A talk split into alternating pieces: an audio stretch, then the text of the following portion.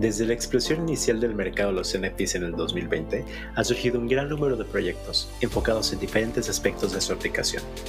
El potencial de los NFTs sigue en sus etapas iniciales y todavía existen muchas áreas por explorar. El día de hoy nos acompaña Jackie Núñez para hablarnos sobre Loop NFT, un proyecto enfocado en continuar e incrementar la adopción de los NFTs y fortalecer el constante avance de este mercado. Todas las ideas expresadas por los hosts de este podcast y la de sus invitados son únicamente sus propias opiniones y no deben ser tratadas como una inducción a la compra o venta ni como una recomendación de alguna estrategia financiera. Este podcast es solamente para fines informativos y educativos. ¿Qué tal queridos amigos del Criptoverso? Bienvenidos otra semana a criptomonedas.do. El día de hoy tenemos una entrevista muy interesante. Nos está acompañando Jackie Núñez. Bienvenido, Jackie, ¿cómo estás? Muchas gracias por tenerme, muy bien, gracias. Excelente. Y Jackie nos va a platicar un poco acerca de un proyecto desarrollado en República Dominicana. Obviamente quiero que él les platique más acerca de todo, pero este proyecto se llama Loop NFT y nos va a hablar también un poco acerca del mercado actual de los NFTs en República Dominicana y nos va a dar también otros puntos de vista acerca de las criptomonedas en general, tanto en República Dominicana como en otros países alrededor del mundo. Así que Jackie, nuevamente muchísimas gracias por acompañarnos el día de hoy y si te parece, vamos a ir directo al grano. Adelante. Nos gustaría que nos platicaras un poco acerca de ti. Sabemos que tienes un background en publicidad y que has trabajado para varias compañías multinacionales de bastante renombre. Entonces nos gustaría simplemente que nos platicaras primero un poco acerca de tu persona y toda la trayectoria profesional, etcétera, etcétera, y de cómo es que llegas al espacio de cripto y de los NFTs. Pues eh, mi, hay un común denominador entre lo que hago hoy en día y específicamente en el contexto de estas tecnologías disruptivas y donde comencé. Y, y, es mi pasión por la tecnología. Y ha existido desde que tengo uso de la razón, eh, desde el inicio del Internet. Eh, para mí yo veo este momento, hago la anécdota de que yo siento que este momento en el tiempo lo siento análogo a los principios del 90, como el 92-93, cuando nosotros eh, recibimos el Internet Dominicana y que si bien no sabíamos el futuro, pero podíamos palpar, podíamos saborear de que esto iba a cambiar la vida de, de, muchos, y no necesariamente en el contexto digital, sino también la vida como en el mundo presencial, ¿verdad? Y esta es la, la segunda vez que yo me he sentido así en mi vida, con estas tecnologías como NFT y Digital Ledger Technologies eh, basadas en blockchain, ¿no? Como, como blockchain. Y yo comencé mi, mi, mi, vida con esa pasión por la tecnología, em, desde temprano como una afinidad por las artes, una sensibilidad eh, por las artes y por expresarme a través de ellas, me llevó a estudiar eh, bueno, y también un, tema quizás de ego, ¿no? Eh, como me di cuenta que la publicidad te permitía tú cambiar la, las decisiones y las, las eh, vamos a decir, las elecciones que las personas hacían sobre una cosa u otra. Y como que eso me parecía bastante sexy, ¿no? Entonces decidí como hacer una carrera en la publicidad y todos mis sueños, mis mayores metas y logros que yo decía, bueno, en el ocaso de mi carrera me gustaría eh, poner mi país en el mapa y, traer quizás como los Oscars de la publicidad, ¿no? Sus primeros leones eh, de Cannes en la historia. Y eso me, pareció, me pasó como los 25 años. Entonces tuve esa suerte, ¿no? De, de, ser parte de, ese equipo dominicano. Y entonces yo decía como, bueno, yo quiero un reto más grande. Y eso vino en forma de cambiar como 180 grados a, a mercadeo.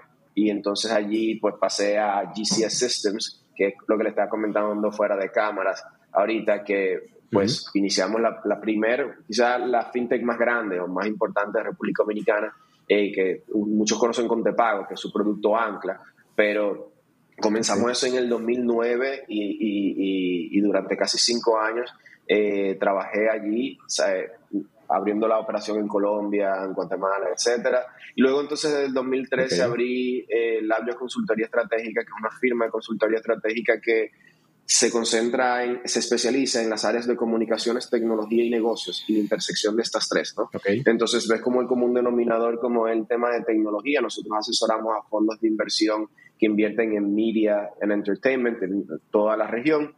Y pues nosotros teníamos un producto que era de asesoría en activos digitales. Y esa línea de negocio se, se creció tanto que el año pasado toma personalidad jurídica y toma una marca que es Loop NFT y ese es un spin-off de esta firma y entonces esa es la historia de, de, mí y de, Loop. Porque para servir al mercado de latinoamericano, que me di cuenta que analizando el continente americano, empresas, agencias consultoras de Web3, nos dimos cuenta que en Estados Unidos había muchas, Canadá también, pero ninguna que existiese para servir a Latinoamérica, específicamente la parte norte de Latinoamérica, ¿no? Todo lo que está arriba como que de Brasil y que hablar en español y que pudiese servir a ese mercado porque eh, estamos hablando de todos los millones del mundo de personas, de dinero, de marcas eh, de todos los tamaños que tienen las mismas necesidades que el resto del mundo, ¿no? Entonces había ese vacío y decidimos eh, pues llenarlo a través de Loop NFT. Ok, Qué interesante, qué interesante. O sea, realmente fue una evolución de un proceso que tú ya estabas teniendo, ¿no? O sea, de, un camino que ya estabas recorriendo. Qué interesante. Sí. Y tienes toda la razón. O sea, esta necesidad que existe en el mercado latinoamericano de habla hispana es, es enorme. Es algo que platicamos mucho aquí en el podcast, que realmente no existen suficientes instrumentos para enseñar a las personas acerca de esta disrupción tecnológica que está haciendo la tecnología blockchain, ¿no? Y como hablabas, que tú pasaste de este proceso, ¿no? De la adopción de, del Internet y todos estos procesos. Y justamente hoy está teniendo una conversación con una persona que estuvo en el dot-com boom y le tocó ver todas esas, ¿no? Principios de los 2000, etcétera. Y él me dijo exactamente lo que tú me estás diciendo. Es la segunda vez en mi vida que me siento de esta manera. Y, eh, o sea, obviamente una persona que ya tiene esa perspectiva es interesante porque de alguna manera ya atravesaron el mundo antes y después ¿no? del, Internet. Mucha gente cree que la tecnología blockchain no va a tener tantas repercusiones en todas las áreas ¿no? de,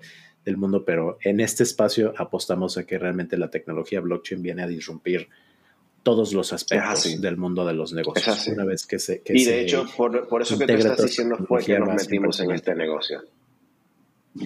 Ok, ok, qué interesante.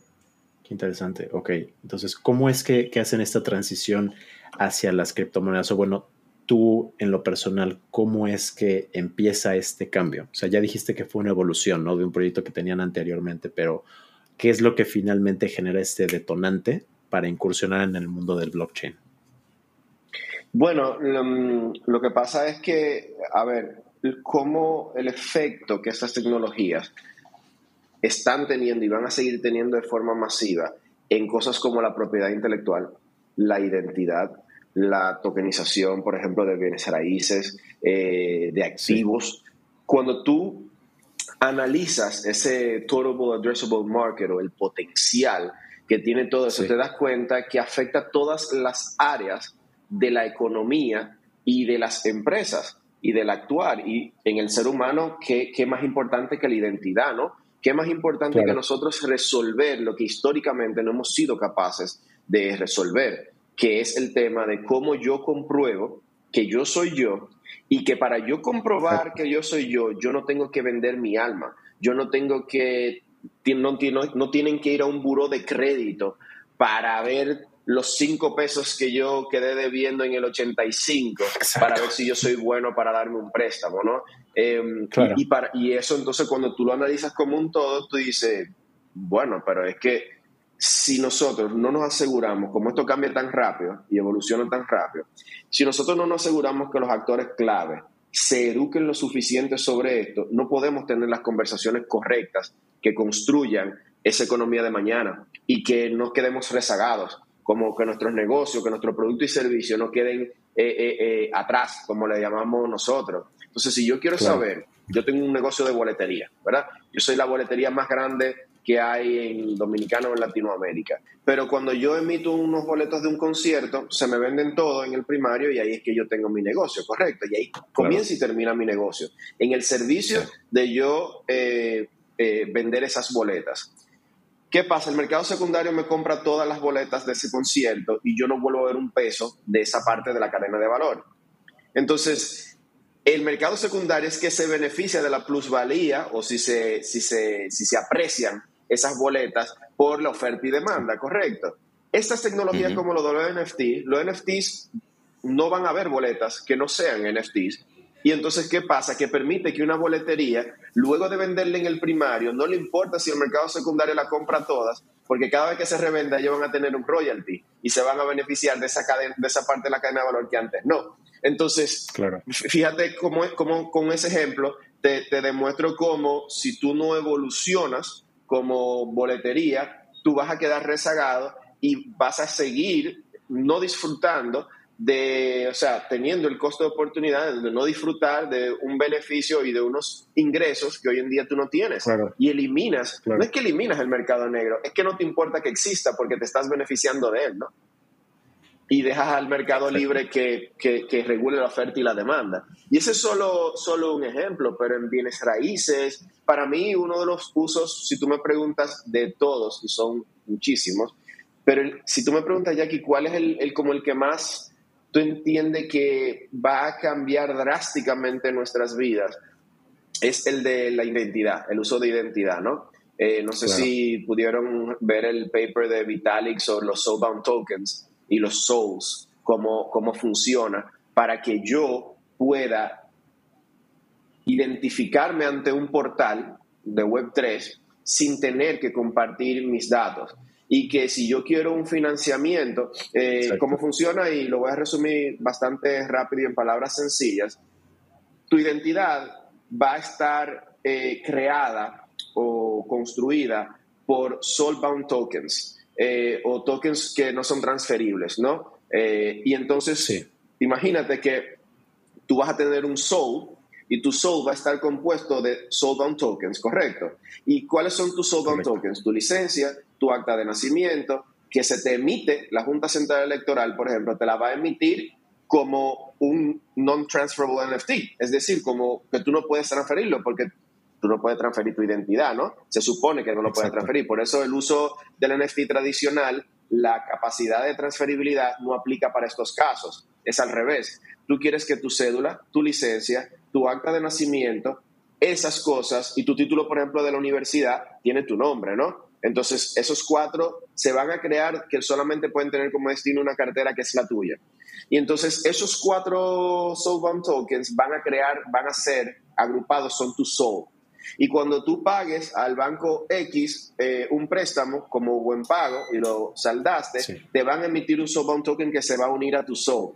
Entonces tú vas a ir recolectando y tus POAPs de los sitios que tú fuiste y todo lo demás, y tú vas a ir recolectándolo en tu alma y, y tu alma va a ser capaz de, sin tener que ver todo lo que hay dentro de ella, simplemente tú le das autorización a un, a un, a un banco del futuro o a un website a que te identifique y decir, sí, mira, ese es Jackie Núñez de Rico, solamente hay uno, no hay otro. Tú no necesitas ver lo que, los detalles y su vida entera para saber que es él, porque yo te lo estoy garantizando como Digital Ledger Technology. Entonces, si yo pido un préstamo, él va a ir a mi Soul y va a ver que yo tengo un SBT, un Soulbound Token de un banco o de 10 bancos que ya, como yo les fui buena paga, me, me, me, dieron ese token, que es a mí personalmente que está. Entonces ya ellos no necesitan el riesgo operativo de las instituciones financieras, baja tanto que eso va a permitir que los préstamos, los productos financieros sean más baratos, sean eh, más asequibles, es decir, se democratice más el acceso a financiamiento desde micro a grandes préstamos y todo eso es capitalizando estas tecnologías. ¿no? Para mí ese es uno de los usos que más me emocionan que, más me, me, hace sentir optimista eh, al futuro donde todos seamos realmente dueños de nuestra data y que si alguien la va a monetizar, obviamente nos pague a nosotros, ¿no? Y que si en beneficio seamos nosotros y no otros. Y que si alguien quiere coger mi data de mi navegación por Internet, bueno, tiene dos, dos opciones. O yo te autorizo o tú me pagas por ella, ¿no?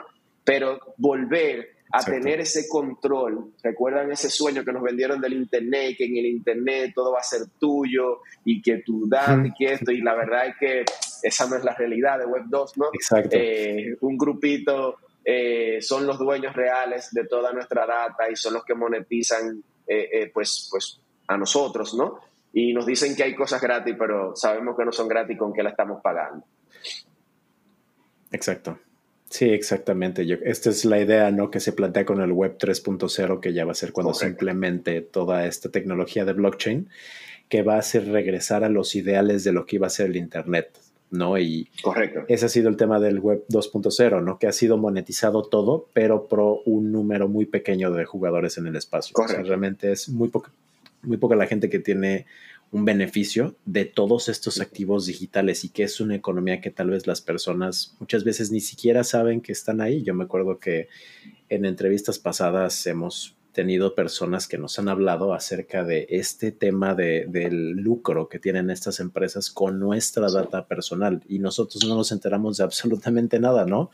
Entonces, por supuesto, todo este tema de integrar blockchain y los NFTs como algo más que arte, ¿no? Como algo más que simplemente una imagen bonita, que era algo que estábamos hablando antes de, de, comenzar con el episodio, que lo que hablabas, ¿no? La aplicación que tienen los NFTs fuera de una pieza de arte, lo que me, claro. me lleva a preguntarte acerca de Loop NFT, o sea, cuáles son los objetivos de este proyecto, porque es como tú dices, fue la evolución de tu pasar de un ambiente a otro, que pasaste por una curva de aprendizaje de aprender sobre qué son los NFTs, qué es blockchain, qué es Bitcoin, qué es Ethereum, qué etcétera, etcétera. Entonces, háblanos un poco acerca de este proyecto.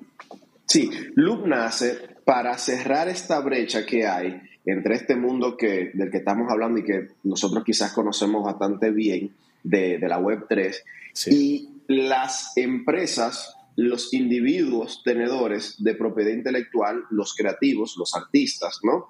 Que están en, el, en el otro mundo, ¿no? Y nosotros lo que hacemos es que somos ese eslabón entre cómo yo hago sentido de todo esto, ¿no? Cómo yo lo aplico a mi caso específico como artista, como empresa, como marca, eh, como industria, ¿no? Porque, por ejemplo, eh, hemos hablado de cosas hacia el consumidor, pero no hemos hablado del uso de blockchain como tecnología disruptiva en la cadena de suministro. ¿ok? Donde tú eres un industrial, tienes una fábrica de plástico y tú implementando eh, tecnologías eh, blockchain privadas solamente para tu negocio, tú eficientizas tu cadena eh, de suministro y, o sea, lo que se llama supply chain management y de producción y te baja exponencialmente costes operativos que permiten que tú seas más rentable. Y o tengas mayor margen o puedas ofrecer tus productos más competitivos porque puedes bajar el precio final del consumidor, ¿no? Entonces, por eso, me, me, por eso es que nosotros nacemos, aunque nos llamemos Loop NFT, pero nosotros trabajamos non-fungible tokens y fungible tokens como, como, como, cripto, como criptoactivos, por ejemplo, para tokenizar. O sea, porque es que, es que todo es tokenizable, ¿no? Yo sueño con el día que tokenicemos el Banco de Tierra de la República Dominicana donde, por ejemplo, el uso de bienes raíces, no solamente está el uso de que fraccionalicemos un centro comercial y donde tengamos beneficios, personas, liquidez y beneficios mínimos porque yo compré mil dólares de unos tokens eh, de un mall que a mí me gusta, ¿no? Y en el cual yo consumo y me hago stakeholder de eso, pero también está el de hospitality, donde tú con un NFT tienes la potestad a entrar a un Airbnb y cuando ya no lo tengas o lo vendas a otra persona, es quien tiene esa potestad de usarlo. Entonces, nosotros nacemos es para, para eh, cerrar ese gap y permitir a empresas, a marcas y artistas, artistas plásticos, por ejemplo, a proteger su IP y a poder monetizar su talento, su propiedad intelectual y sus productos y servicios en este nuevo mundo. Porque, ¿qué sucede, que Que la tecnología, esta tecnología está cambiando cada tres semanas. Y entonces nosotros solamente como seres humanos podemos sacar valor de ella cuando nos enteramos, la entendemos, la procesamos y luego sacamos valor de ella. Si nosotros no hacemos esas cuatro cosas con cada innovación tecnológica, de nada sirve enterarnos porque no podemos sacarle provecho, ¿correcto? Entonces, como eso pasa tan rápido, Y obviamente como seres humanos no es culpa nuestra que la tecnología cambie más rápido que nuestra capacidad de hacer esas cuatro cosas cada vez que lo haga, ¿no? Porque cuando pasaba cada 10 años y luego cada 5 y cada anualmente todavía le daba chance a uno a una nueva red social. Bueno, eso fue del año pasado a este, ¿no? Exacto. Pero ya cuando esto eh, está cambiando cada tres semanas, eso es imposible. Tenemos vidas, ¿no? Y, y tenemos prioridades. Pero eso no significa que no debemos de asegurarnos de que nosotros como individuos nadie está monetizando nuestro talento mejor que nosotros y que como empresas no vamos a dejar de existir porque llegaron estas tecnologías y un día nos quedamos relegados, ¿no? Por eso es que nace la empresa, para servir como para cerrar esa, esa brecha. Esa brecha, ok.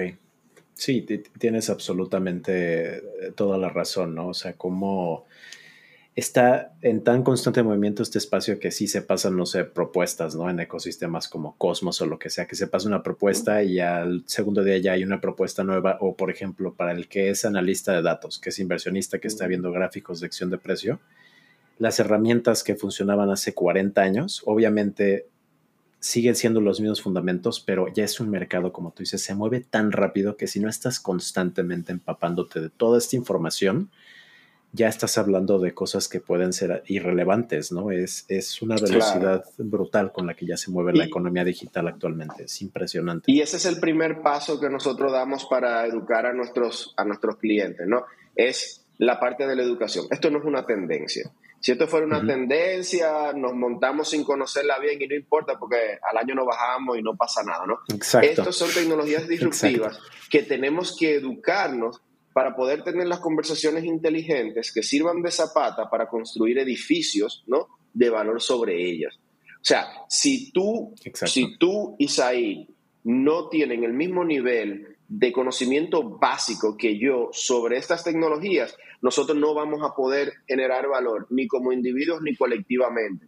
Entonces todo inicia por la educación y como cambia tan rápido, lo que nosotros hacemos es que a inversionistas, tomadores de decisión, empresarios, C-level executives, eh, mercadólogos, brand managers, etcétera, nos mantenemos actualizándolos cada cierto tiempo de cómo esto va afectando tu sector en específico y tus usos, para que tú puedas tomar decisiones proactivamente ¿no? y constantemente que vayan en la, en la dirección correcta y que no te quedes relegado.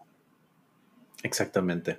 Totalmente, totalmente. Es algo en lo que tenemos que estar constantemente involucrados porque, como dices, si nosotros no tomamos las decisiones en el espacio, van a haber personas que sí van a estar constantemente involucrados, que van a tomar estas decisiones por nosotros. Así que creo que la información que acabas de dar realmente es un punto clave, que también esto no es una tendencia, es que esto va a ser un cambio de paradigmas en todas las empresas y en temas de educación, de, como tú dijiste, ¿no? Explorar opciones de que tengamos una identidad personal basada en NFTs, pero para temas gubernamentales, que yo me acuerdo cuando empecé en el espacio hace dos años y empecé a leer sobre un proyecto que se llama ICON, que ICON estaba trabajando con el gobierno de Corea del Sur, por ejemplo, para ya implementar tecnología tipo blockchain para identidades y lo iban a implementar a todas las áreas. Entonces ya existen países que están haciendo estas exploraciones para integrar blockchain en todos los niveles. Ya es algo que no te puedes dar el lujo de no, de no entender. Ya no puedes. Sí, esto es ciudadanía, ciudadanía digital, ciudadanía electrónica, ¿no? Es, eh, eh, como se le llama, tu government ID va a estar basado en estas tecnologías y capitalizando estas cosas. Primero, para que el mismo gobierno tenga la data tuya que necesita, pero no más. Igualmente tú como usuario y third parties, o sea, terceras partes, pues de la misma manera. Es que es una democratización como de, de, de, la información que nos hace nosotros únicos y nos hace individuos valiosos. No hay nada más grande que eso, ¿no? Exactamente. Exactamente, exactamente. Y aquí estamos completamente de acuerdo contigo, yo creo.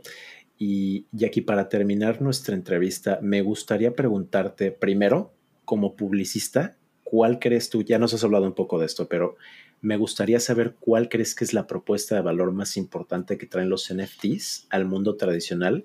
Y en la segunda parte es, ¿qué otro aspecto dentro del criptoverso es el que más te interesa hacia futuro, porque obviamente Loop NFT ahora está cerrando ese gap, ¿no? Pero es un proyecto que como ya como evolucionó inicialmente del mundo tradicional a este mundo de las criptomonedas, ¿qué otro aspecto te interesa a ti? Creo que te voy a defraudar con mi respuesta porque la tengo muy clara cuál es y, todavía no existe. Eh, y te explico a qué me refiero. Cuando yo comienzo mi workshop, lo primero que yo le digo es que me emociona mucho la idea de compartir este conocimiento con personas que son tomadores de decisión, que son empresarios visionarios, que ya han sido exitosos creando cosas que otros no habían visto, ¿no? Viendo oportunidades que otros no. Entonces, ¿qué pasa, Kate Isaí? Que aquí está todo por hacer.